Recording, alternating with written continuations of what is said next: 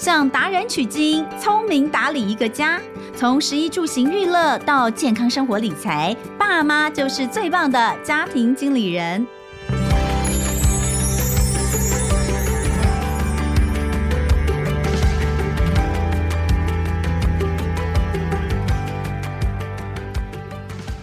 大家好，欢迎收听亲子天下家庭经理人，我是主持人肖同文。我不晓得大家在新的一年开始的时候，会不会喜欢做一下新年新希望、新计划？嗯。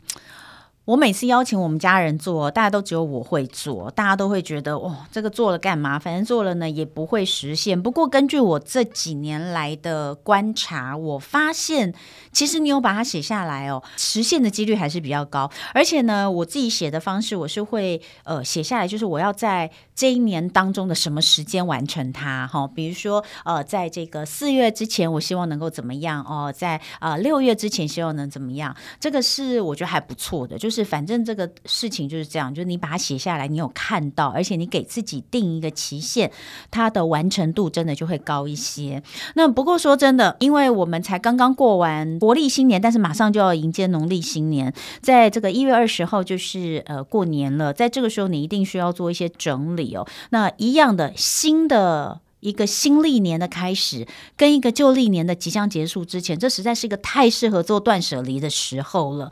那最难的就是断舍离本人这件事情啊，我到底哪些东西是可以舍弃，哪些东西是我想要留下来的？那今天呢，我就请到了上一次呢，有来跟我们聊聊有关于收纳这件事情，我们就说断舍离一定要另外再找一集来聊的。呃，让我们欢迎的就是 JELO 日本呃生活规划。整理师协会的认证讲师刘雨桐哈鲁卡老师，大家好，嗯、我是 JELO 日本生活规划整理师协会的认证讲师刘雨桐哈鲁卡。现在有个小学三年级的女儿，然后在五年前离婚的时候就开始踏上了日本整理收纳的这一条路，嗯、所以现在有一个讲师的身份。上次有提到，就是说哈鲁卡她当时真的是呃离婚这件事情，其实说真的整理她。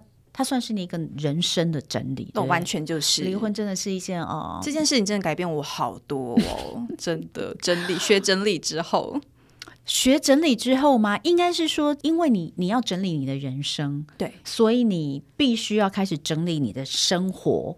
到底是从心灵到物质，还是从物质到心灵？对你来说，我觉得这件事情是双向的。当你在整理物品的时候，你也会整理你的人生。然后你在整理你想要整理你的人生，而开始整理物品的时候，也会去改变你的人生。就是你不管从哪一个部分，从比较抽象的部分开始，还是从有实体物品的角度切入，都可以去改变另外一个层面。因为其实他们的本质上就是，你不管在整理人生，有可能就是可能遭遇到一些比较人生的。困境，你想要从这个困境当中脱离出来，那、嗯、或者是你的家里很乱，嗯、其实它基本上就是同一件事情。嗯、你在整理的过程当中，你就必须要去回顾你的人生的各种选择。嗯、那你为什么会做出这种选择呢？其实是源自于你的一些价值观跟你的一些框架的思想、嗯、这些东西。所以你在整理人生也好，或物品也好，你都会去面临说你要去重新的。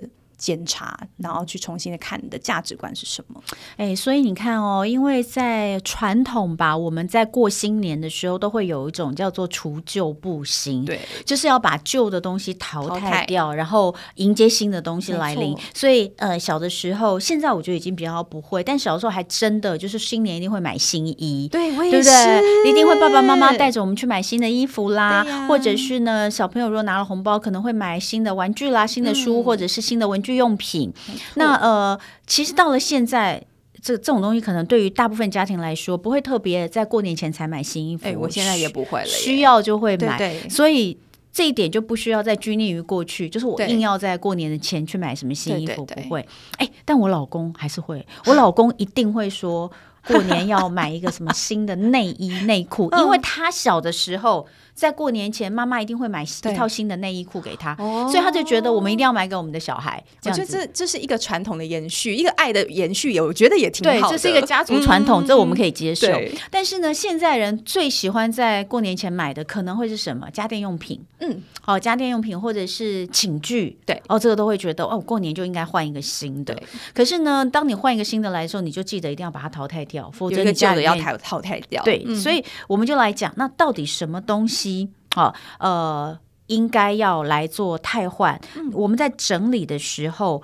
呃，你你自己的经验，你有你有这么多的学生哈，或者是你有很多的客户，你去帮他们整理，嗯、你觉得最难断舍离的是什么东西？哎，每个人真的都不一样哎，嗯、因为我之前有整理过，呃，教呃去帮忙一个很漂亮的女生，那、嗯、其实她是一个小模，嗯、就也很大家可能在购物台上面都可以看到她在那边展示商品，嗯、然后我去整理她家的时候，真的就刷新了我的世界观，刷新三观，因为想说，因为一个干干净净的女生，大家也可以想象一下，如果是大家想象，如果萧彤雯家超乱，然后是垃圾屋的话，嗯、大家也会幻灭，那种反差感很大的感觉吧。那、那女生她家就是就是一个也是在一个信义区的小套房里面，嗯、然后是基本上堆到没有地方可以走路，所以我那时候就是我打开她家房门的时候，我就嗯，因为有深心理上有时候深吸一口气，嗯、但因为真的就是东西都是堆满，然后很多衣服都变得像一座一座小山一样，对不对。然后她的话，她反而看起来。乍看是他衣服很多，然后他可能没有办法衣服做整理，但是他那时候就立刻跟我讲说，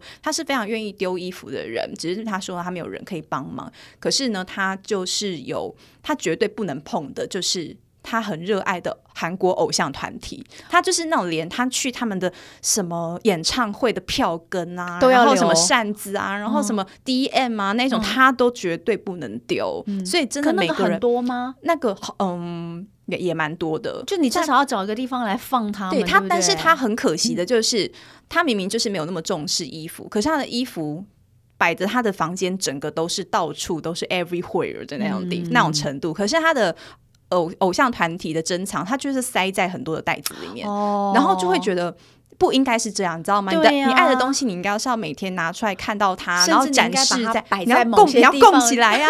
所以我后来，我后来就是帮他做一个神龛，就是说，我就说你这些东西一定要全拿出来，你每天都要看到他们。所以我就把它设置在他家的门，呃，他家的那个房间门一打开之后，他就可以看到他偶像们，就是每天迎接他回来。就因为原本堆了很多，就是可有可无的东西。就人家家可能是供祖先，对，然后他是供供韩国偶像，对对 对，供韩。更红像的神龛，然后，但因为这种东西，就是你，你只要有一个感受到说，哇塞，看到这我心情就会好好哦，然后充满爱、充满粉红小花的那个地方，你就会想要去维持它。嗯，对，所以这这个我觉得也蛮重要的，就是你先制造一个你会觉得充满爱、充满欢乐的一个地方。那我很好奇，后来他的衣服你帮他丢了多少？至少一半以上哎。现在三分之二有吧，所以他真的是可以丢衣服，他真的是可以丢衣服，所以就会变成说每个人真的不太一样，因为那大家大家的价值观不太一样。其实像是我们刚刚讲到说，为什么以前小时候我们会有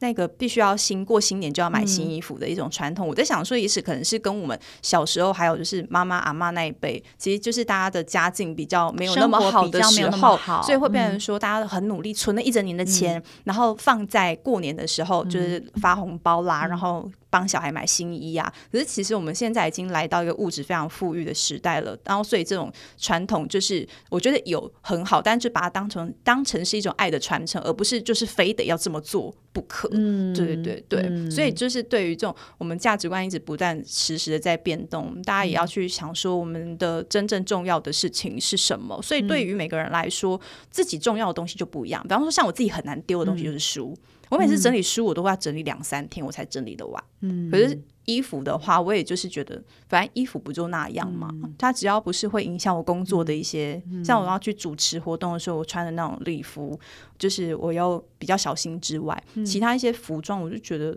它不过就是衣服，嗯、所以大家的观念会不太一样。嗯、可是像有的女生，她们就会觉得，哎，我的包包不能丢。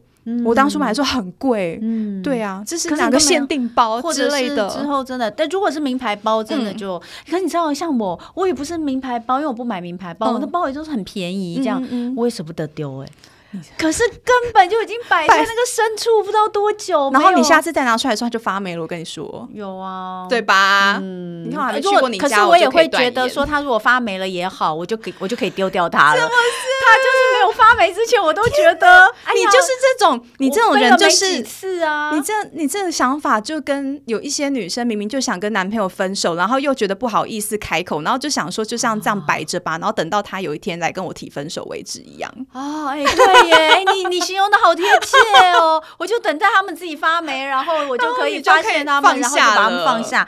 哎，所以真的就是每一个人他没有办法，呃，就是舍弃的东西真的不太一样。不太一样。对，那我们就在讲，就是说，呃，你就讲，因为你上次有跟我们说日本三十五个收纳流派哦，那每一家风格都不同，是。但是你说断舍离并不等于整理，断舍离只是整理的一种精神与方式，它其实就是比较行。你可是一定要讲，你一定必须要简化，因为最难的还是这个嘛。嗯、因为你不管怎么样，你在收纳之前要整理，整理之前你一定是必须要简化嘛。嗯嗯嗯，你有可能都。不减少任何东西来进行整理跟收纳吗？不太可能嘛，对不对？如果我们家的我们家的流派是绝对不会强迫别人丢东西，就是你真的想要全部留下来，我们也都配合。完全就是完全就是就是我们的我们的忌讳就是你不可以叫人家丢东西。真的吗？其实专业整理师就是绝对不能强迫人家丢东西。哎，怎么会？我听到有一些整理师一来就说：“我跟你讲，你这里面十分之九都要丢掉。”因为我们的流派特别强调说，你要尊重每一个人的性格，还有他们的喜好跟生活方式，还有价值观。所以，我们就是我们真的不会就是一来就。叫人家说，哎，你这东西要怎样怎样丢？我们反而是我们的方式是会说，想要知道说，哎，你的理想的生活跟理想的人生是什么？然后你重视的是什么？嗯、就是像我们在对谈的过程中，我就可能长期我跟同文相处，我就会知道他就是一个对自己家庭、家人还有非常重视家庭，就在这对家人很有爱，然后想要付为家人付出一切，嗯，并对，然后。就鞠躬尽瘁的那种人，对你讲我都快流泪了。对，所以就是我可能就会变成说，假设今天同文是我的客户的话，我就不会去强迫他去丢掉一些跟家人有关的东西。嗯、对啊，这我就会知道说。跟家人有关的东西就是同文的忌讳，嗯、所以我绝对不会强迫他做这件事情。嗯、所以如果说一走进你家就会颐指气使叫你说：“哎，你这东西要丢，你怎样怎样的话，就是只是想要把自己的价值观强迫客户接受而已吧。”嗯，嗯，所以如果是这样的话，那。同样的，呃，你们的理论就是说，从自己最觉得我就是可有可无的东西先开始练习，这是我自己个人的建议啦。因为我觉得断舍离，呃，或者是说，如果你觉得断舍离这件事情听起来义务感很重的话，就会觉得说，因为有的人真的非常非常排斥断舍离，嗯、像。大家不知道有没有听过一个 Facebook 的社团叫做“居家收纳我不行”，然后里面聚集了一大堆 没有办法整理跟收纳的人，然后他们在上面 po 很多照片，对对，同温层取暖。我非常喜欢那个社团呢，因为我那个社团我觉得好有爱哦，就是你不管 po 什么 家里乱七八糟的照片，然后那个社团啊，他们每个人都会就是大家跳出来鼓励你，你说哇，你我觉得你家还太整齐了，我觉得超棒。然后你反观 反观我。我跟你们讲，就是你只要去一些那种什么收。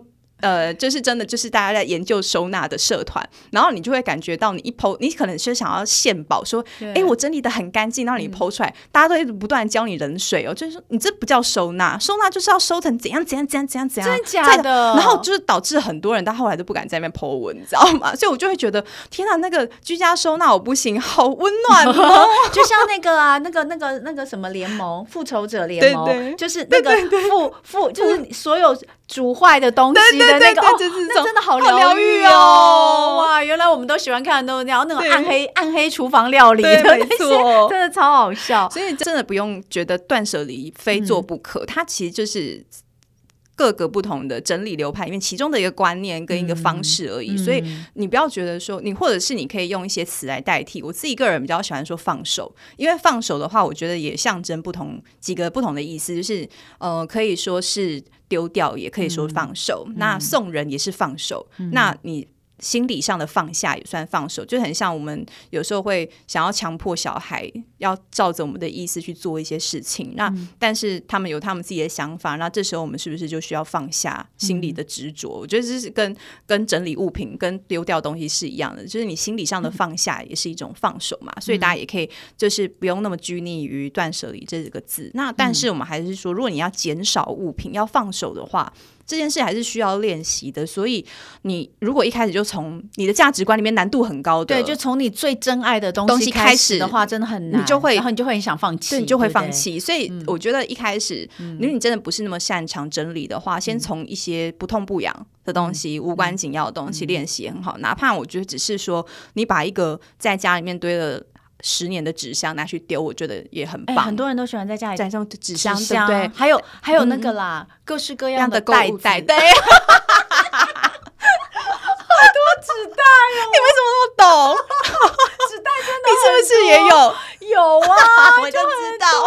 很多纸袋，然后还有很多环保袋，对，环保袋，我真的好讨厌厂商在送环保袋了，不要再送环，用，不要再送环，还有帆布包也不要再送了，拜托，那更不环保。保温杯也很可怕，保温杯真的好多，保温杯真的，而且它又重，然后又占空间。对呀，到底一个人为什么需要那么多保温杯？你知道，有的时候我看我家的那个杯子，我就在想说，到底为什么我们需要这么多的杯子？就是完全不需要啊！我家的杯子就是真的控制在很就是最低限度哎。那万一有客人来怎么办？你你家你看你刚刚你那时候呃房子刚弄好的时候，也是有一批一批的客人来啊。对对对。那有没有曾经客人来没有杯子可以用的？哎，好像倒是有，但是其实因为基本上这时候我就会叫饮料。对，而且如果会被我叫来，而且我要去想，有道理耶，对，对，会叫饮料，然后而且你要去想哦，通常会到你家的人也基本上是有一定的熟度吧，对不对？所以就是那些说，哎，他们都知道，我说哎，没有多的杯子给你喽，这样子你就先用完好了，对。然 后大家也都可以接受，而且我家因为很小，所以我的椅子也为了要，就是我要让我家的空间足够是那种可以，我可以伸展啊、运动啊，对对对，然后还有我女儿可以在那边至少可以跳个舞什么之类的嘛，然后我就会把。呃，椅子的数量也是控制在最低限度，所以当我家来的十几个人的时候啊，大概就是三分之二的人都是席地而坐，大家都知道我的风格，所以基本上会来你家的人就会知道说，哦，你就是这样子的人了，所以你也不用太过去在就是纠结说啊，可是要是我需要招待人家怎么怎么怎么办？其实就是没有你想象的这么严重，那你就是想太多了啊！我真的，我跟你说，我就会想说，哎，万一人家来吃饭的，我的那个餐餐具啊、器皿就不够啊，什么什么的，然后他们要来的话，那个杯子。也不够，我就会想这样，嗯、所以东西就会越来越多。那你就是如果说先预预比一些比较漂亮的抛弃式的餐盘那种呢？嗯杯子啊，对，就是那种，那那种东西就是可以堆叠嘛。然后你可能可以挑一些这质感比较好的一些纸杯，然后一些可以丢掉的盘子碗，这样子也不错。好，所以好，我们刚刚讲的重点就是说，你可以先从自己最可有可无的东西开始做练习。那不要先从自己很珍爱的那些东西来练习断舍离，这样的话就会非常的痛苦。那呃，来问问看，断舍离指的就是减法吗？其实。不一定吗？我自己个人认为，其实它基本上是差不多。就是断舍离，它讲的其实就是除去不必要跟不想要的人事物。嗯、然后你，但是你除去之后呢，你就会有多的空白，不管是在心理上还是在空间上，嗯、你有空白跟余裕之后，才能够去放更多你真正喜欢跟重要的人事物进来到你的人生里面。所以我觉得它也不是一味的，就是。减少、减少、减少，去除、去除、去除，而是你在做了去除跟减少这个动作之后，嗯、你有没有去想过说你要放什么进来，嗯、然后是让你的人生生活里面是放的都是你留下是你。你重视真的重视重视的东西，嗯嗯嗯。好，那在整理的时候，因为其实你有提到你自己当时，因为就我们今天其实一开始就提到说，你到底是从人生，嗯、你在整理你的人生到物质，还是心灵到物质，还是物质到心灵？其实这个是互相。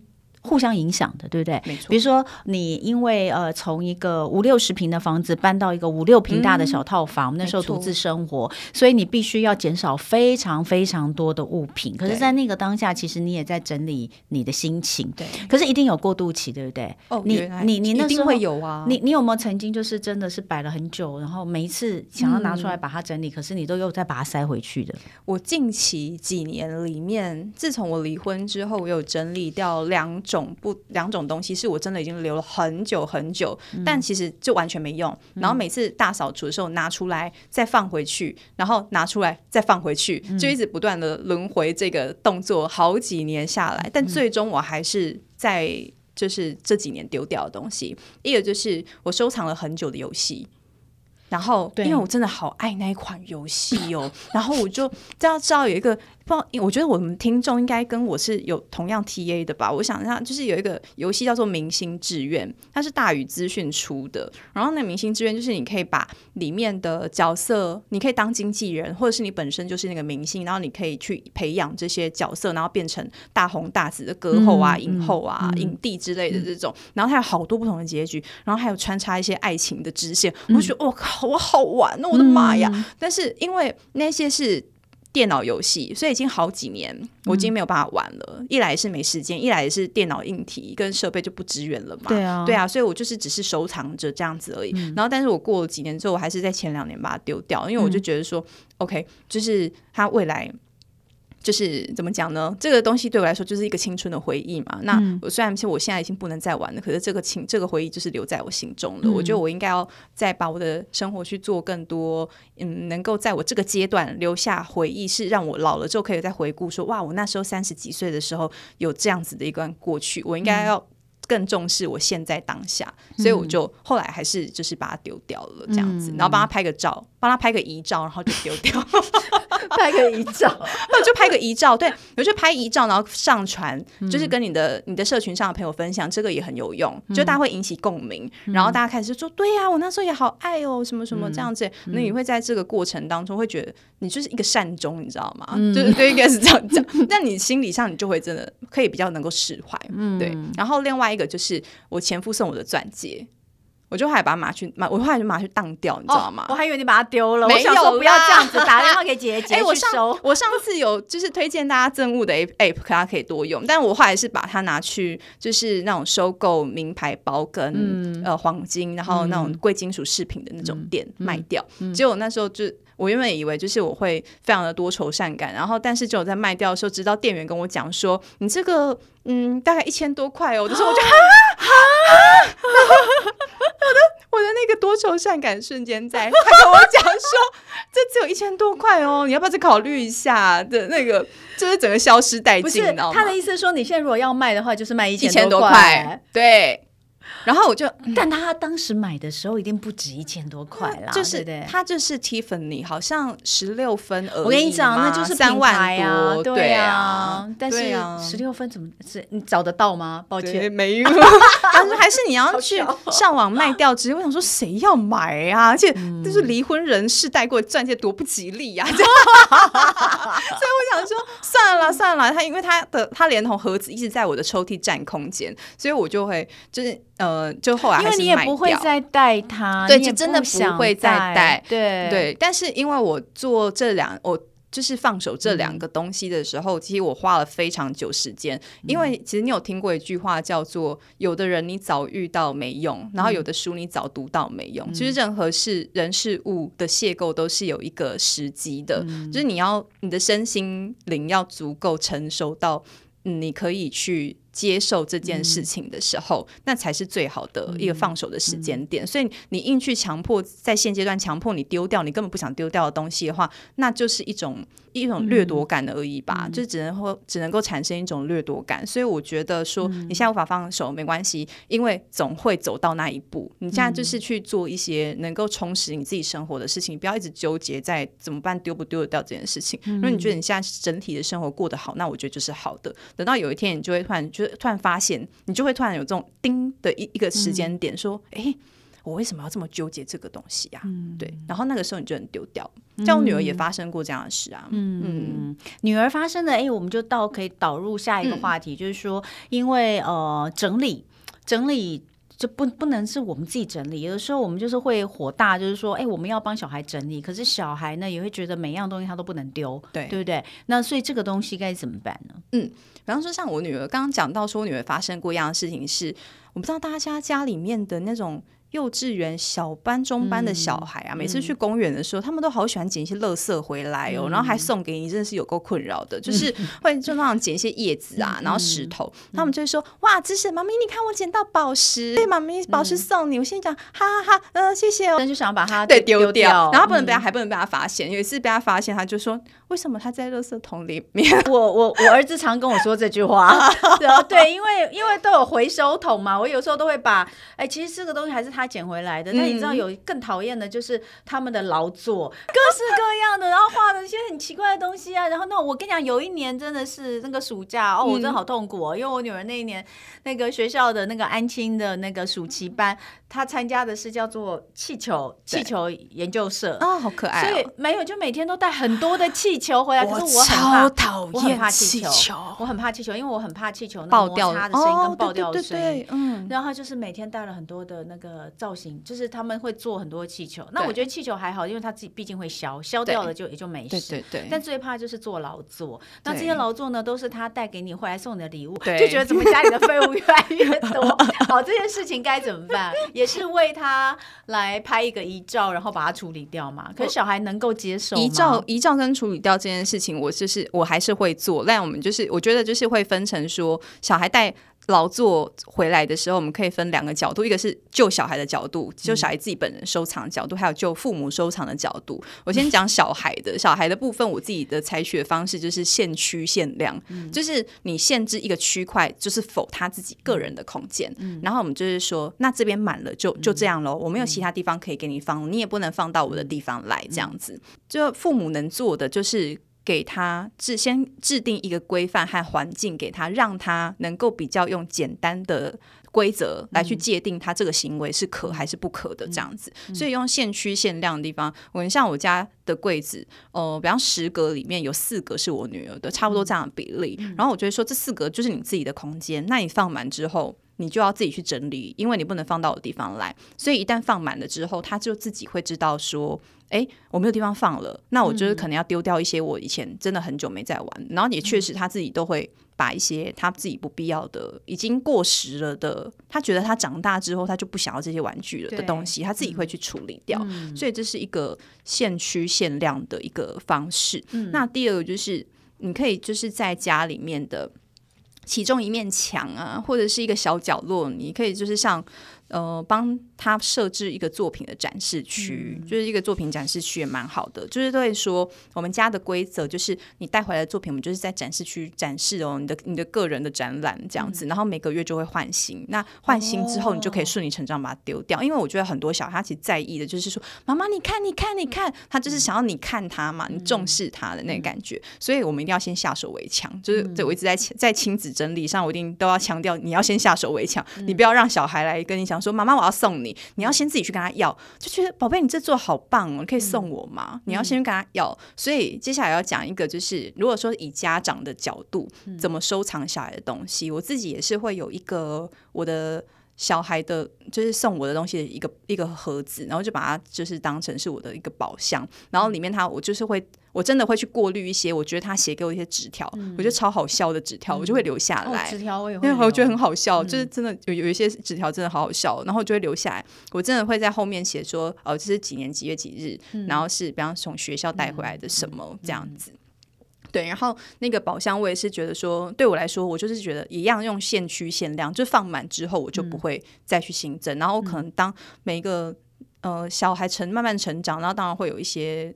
就是开始会写国字了啊之类的。嗯、那以前你就会发现说，以前只会写注音的这些作品，哎、嗯，相较之下好像没有这么稀奇了。所以反而你就可以去放手一些小孩子以前很小的时候写的一些很就是注英文的东西，这样子，嗯、你就会去筛选。你所以你东西随着你的作品累积越多，你就会自己去筛选这样子。嗯、那当小孩每次带回家要跟你分享的时候，你如果看到这个就哇塞，这也太可爱了吧的时候，你就要主动。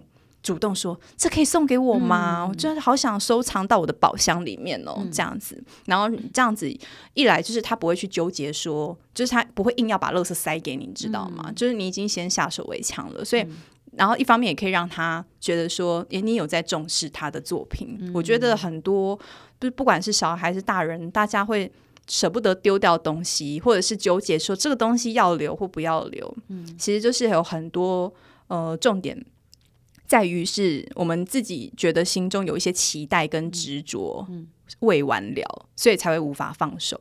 所以我觉得小孩只要一达到说，这是哇，妈妈有重视我的东西，嗯、然后他有感受到这个之后，他反而就注意力不会放在说你为什么丢掉呢，或者是说就是硬要塞一台东西给你。嗯，嗯好，所以呃，这个其实哦，亲子收纳的东西啊，就是可能我觉得还是有一个仪式感蛮重要的。嗯、不管说你是在呃把这些东西拿回来，就像刚刚有讲的，你给他一个小空间让他展示，然后这个展示就跟展览一样哦，都是有展期的，对，展期 展期到了，我们就可以结束它。或者是呢，呃，让他觉得说，就是如果真的是要要把它移除的时候呢，像呃，我记得哈鲁口之前，哈鲁卡之前也有分享过，就是拍照，然后放在一个相本里面，就说留下这个记忆，然后我们把这个东西给这个回收掉。那这我觉得都还算是，我觉得这都是照顾到，还是回到最初的，就是。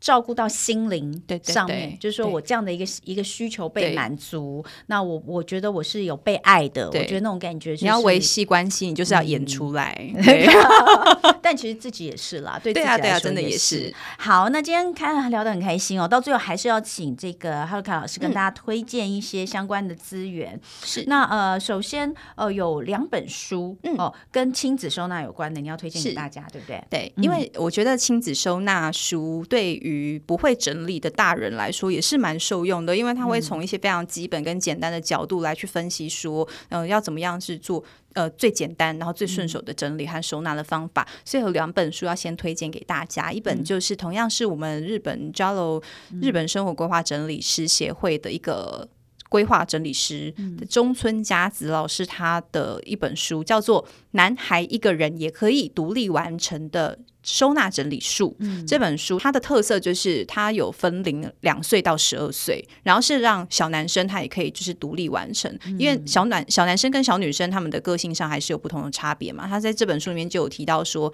他怎么样让他的儿子两好像是两个儿子，就是让他们自己在各个不同的年龄里面有适合他们自己整理的方法。那对于小孩的逻辑训练啊，然后自我管理，还有亲子关系上也都可以获得非常大的进步。然后另外一本书，第二本就是。是，呃，是日本亲子整理顾问小觉爱生他写的。让孩子主动收拾的亲子整理术，嗯、那它的特色就是它会配合家中的六个情境，嗯、然后还有再搭配在亲子整理上的法则六个法则，然后去互相的，就是对照之后，你可以给给大家一些解决一些整理上的收时间整理跟收纳上的烦恼。嗯，嗯，好，那另外还有一个网站，这是你自己的网站，嗯、对不对？对，这是我自己的网站，嗯、，Haluka Living 点 com。那我有时候会写一些，不管是是整理收纳，然后或者是一些。日系的居家装潢的事情，也有一些跟人生整理相关的事情。嗯、那亲子整理收纳也有在上面都有一些文章可以参考。嗯，好，刚刚的这些呃，哈鲁卡老师提供给大家的资源等等，我们也都放在今天节目下方的资讯栏。大家如果有兴趣的话，都可以去找来看一下。那今天很开心，呃，又请到刘雨彤老师来跟大家聊聊。那希望呢，这个在呃刚刚新年的一开始，